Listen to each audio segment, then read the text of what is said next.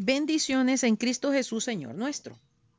En este estudio 528 continuamos con esta nueva serie, ¿quién es el Espíritu Santo? En esta cuarta parte retomaremos lo que en la primera hablamos sobre el sello del Espíritu Santo, en la segunda parte hablamos sobre la llenura del Espíritu Santo y ahora en esta hablaremos sobre el bautismo del Espíritu Santo y fuego. Yo a la verdad os bautizo en agua para arrepentimiento. Pero el que viene tras mí, cuyo calzado yo no soy digno de llevar, es más poderoso que yo. Él os bautizará en Espíritu Santo y fuego. Entonces me acordé de lo dicho por el Señor cuando dijo, Juan ciertamente bautizó en agua, mas vosotros seréis bautizados con el Espíritu Santo. Mateo 3:11 y Hechos 11:16 respectivamente. Así como el Espíritu Santo es sello y confirmación de la salvación para todo creyente, la llenura deberá renovar diariamente al creyente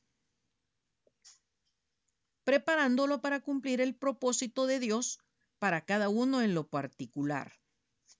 Del mismo modo, el bautismo del Espíritu Santo es la capacitación que el Todopoderoso nos da para ser testigos suyos y de su Cristo, como nos lo revela el Señor en Hechos 1.8 que dice, pero recibiréis poder cuando haya venido sobre vosotros el Espíritu Santo, y me seréis testigos en Jerusalén, en toda Judea, en Samaria y hasta lo último de la tierra. Aquí en este pasaje vemos el método divino, desde lo más cerca hasta lo más distante. O sea, como ya lo hemos señalado antes, nuestro servicio al Señor comienza con la constante renovación y preparación del creyente en lo personal, luego en su hogar, pasando a su familia y o parientes, extendiéndose a su comunidad, o sea, con las personas con las cuales se relaciona, donde reside, en su lugar de trabajo, donde estudia, etc., hasta llegar a donde el Señor quiera llevarnos como sus testigos.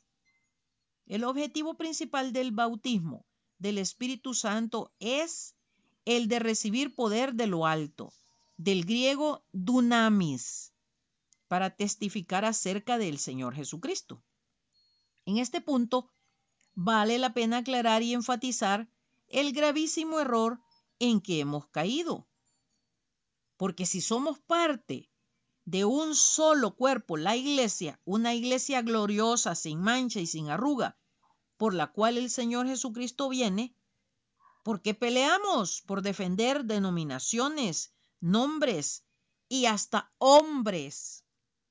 Lamentablemente durante cientos y cientos de años hemos perdido el tiempo. La misión de todo creyente al ser bautizado por el Espíritu Santo es volverse un fiel comunicador y testigo del Señor Jesucristo. Lo voy a volver a repetir. Volverse un testigo fiel y comunicador fiel, pero del Señor Jesucristo. Todo sería tan fácil si todos hablamos un solo mensaje. El gran amor de Dios para cada humano sin distinciones ni acepciones, Él ofreció a su único Hijo, el Señor Jesucristo, como pago de nuestros pecados. El Señor Jesucristo nació como un hombre en esta tierra para morir voluntariamente en la cruz del Calvario y resucitar glorioso al tercer día. Comisionó a los doce discípulos, como recién lo hemos leído en Hechos 1.8 y esta comisión llega hasta nuestros días y sigue siendo la misma, llevar este mensaje hasta lo último de la tierra. Para realizar este privilegio, necesitamos la presencia del Espíritu Santo en cada uno, quien nos sella, llena y bautiza. Surge otra pregunta. ¿Por qué hay tanta división? Que ha dado como resultado tantas religiones, denominaciones, prácticas, etc.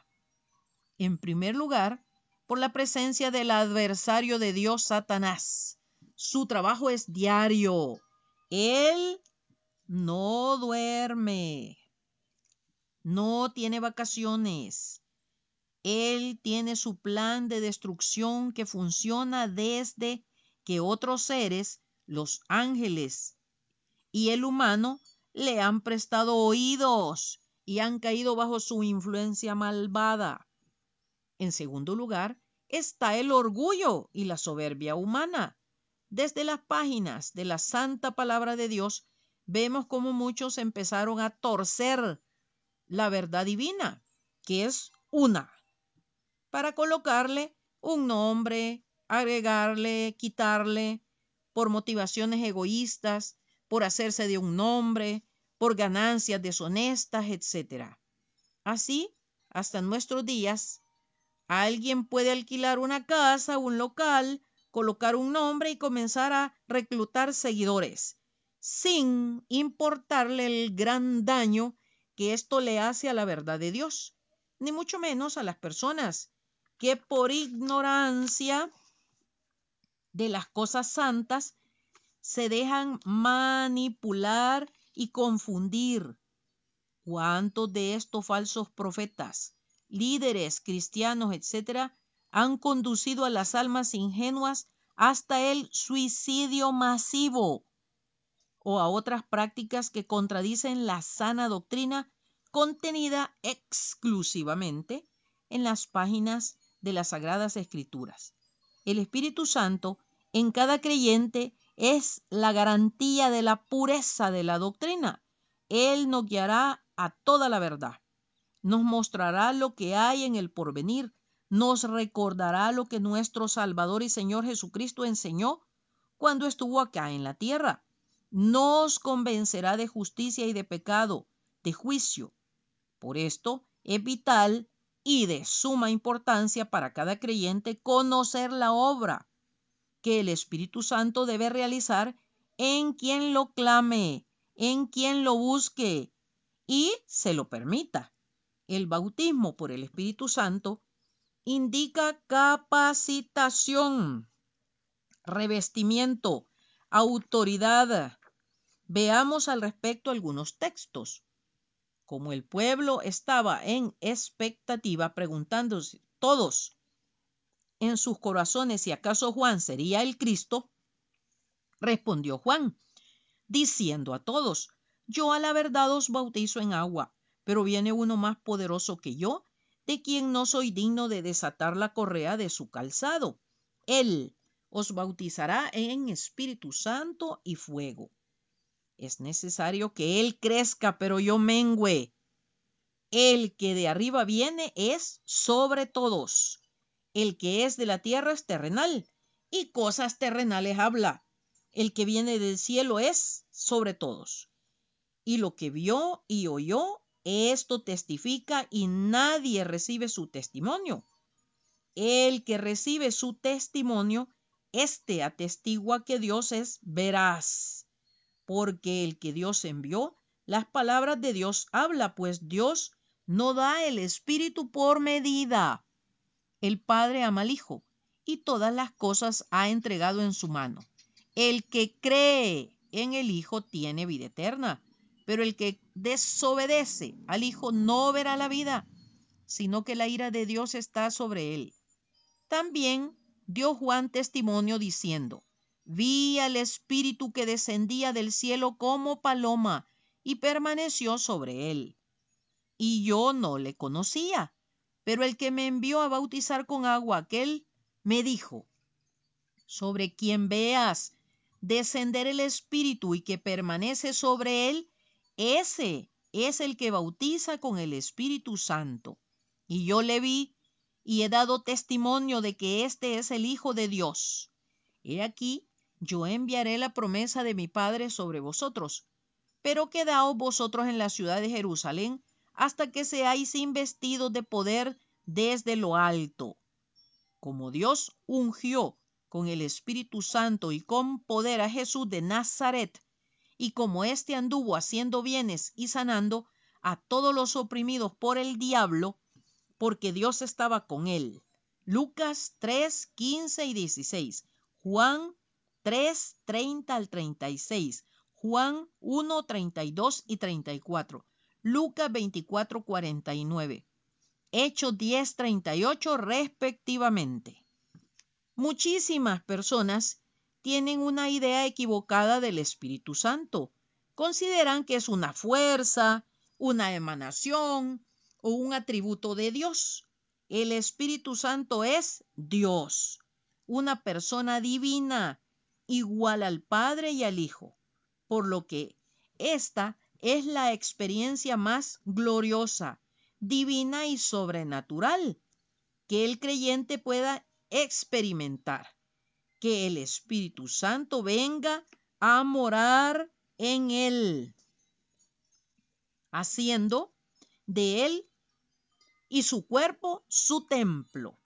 El bautismo del Espíritu Santo producirá el valor y el poder en el creyente para realizar señales en el nombre del Señor Jesucristo y darle eficacia a su testimonio, enseñanza y predicación de la verdad divina Veamos algunos textos. Así que los que recibieron su palabra, hablando de Pedro, fueron bautizados y se añadieron aquel día como tres mil personas y perseveraban en la doctrina de los apóstoles, en la comunión unos con otros, en el partimiento del pan y en las oraciones. Cuando hubieron orado, el lugar en que estaban congregados tembló y todos fueron llenos del Espíritu Santo y hablaban con denuedo la palabra de Dios. Y les dijo, id por todo el mundo y predicad el Evangelio a toda criatura. Y estas señales seguirán a los que creen. En mi nombre echarán fuera demonios, hablarán nuevas lenguas, tomarán en las manos serpientes, y si bebieren cosa mortífera no les hará daño sobre los enfermos pondrán las manos y sanarán.